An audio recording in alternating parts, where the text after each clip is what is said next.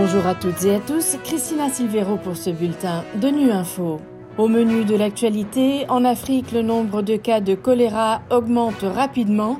Lancement d'un projet d'autonomisation économique des jeunes pour décourager l'immigration irrégulière au Mali. Enfin, oui aux traditions, non à la mutilation. Nous écoutons le plaidoyer d'un activiste sénégalais contre les mutilations génitales féminines.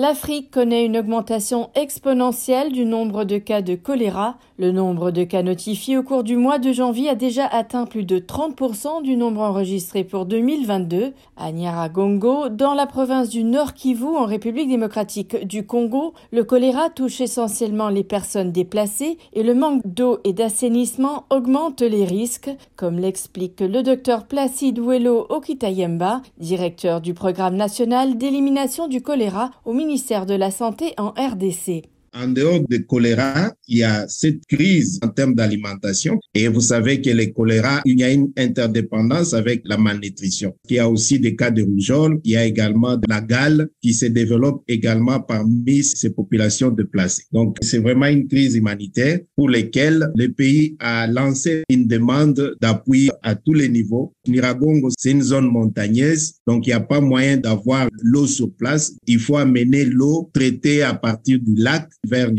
Et c'est ça qui fait la complexité dans cette riposte. On peut bien maîtriser les choléra, mais ça peut à tout moment rebondir lorsque les conditions de eau, hygiène, assainissement ne sont pas assurées de manière durable.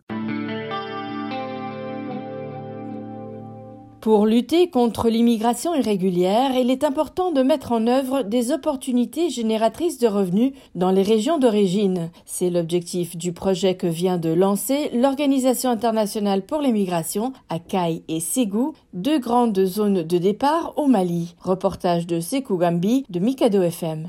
Ces projets pour l'autonomisation économique des jeunes des localités des Cailles et Ségou visent, selon les initiateurs, à réduire le départ des jeunes à l'immigration irrégulière. Cette initiative de l'EIM et les autorités maliennes traduit les efforts déployés afin de maintenir ou fixer les jeunes sur place. Pascal Regens, chef de l'OIM au Mali. Pour nous, la clé du projet qu'on présente ici porte un nom, c'est la jeunesse. L'initiative qu'on met ici en place, c'est une initiative qui s'adresse aux jeunes dans le cadre de la formation professionnelle, dans le cadre de la mise en place d'initiatives génératrices de revenus pour leur permettre d'avoir une alternative positive à la migration irrégulière. Selon les statistiques, 92% des migrants de retour estime que le manque de l'emploi décent et d'opportunités professionnelles constitue aujourd'hui la cause principale du départ des jeunes à l'immigration irrégulière. Ce projet en question est financé par l'Agence italienne pour la coopération au développement.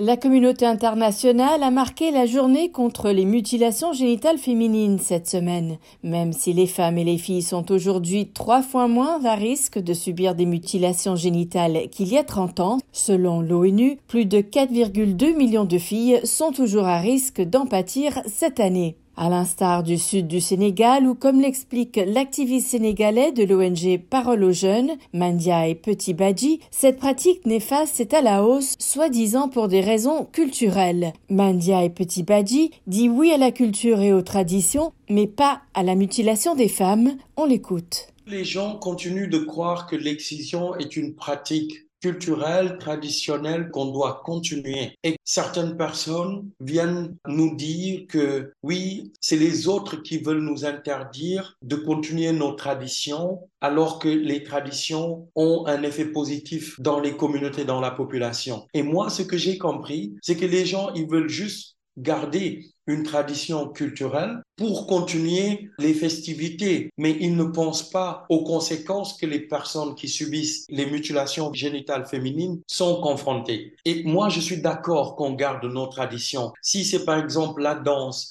la culture tout autour, je suis parfaitement d'accord qu'on garde tout cela. Mais je ne suis pas d'accord qu'on continue de mutiler les femmes. Et je peux être d'accord traditionnellement qu'on puisse garder la culture, la danse, leur façon de s'habiller, une fête, mais au vu des conséquences de l'excision, je pense que c'est quelque chose qu'on doit arrêter. Voilà fin de ce bulletin de Nu Info. Merci de votre fidélité. À bientôt.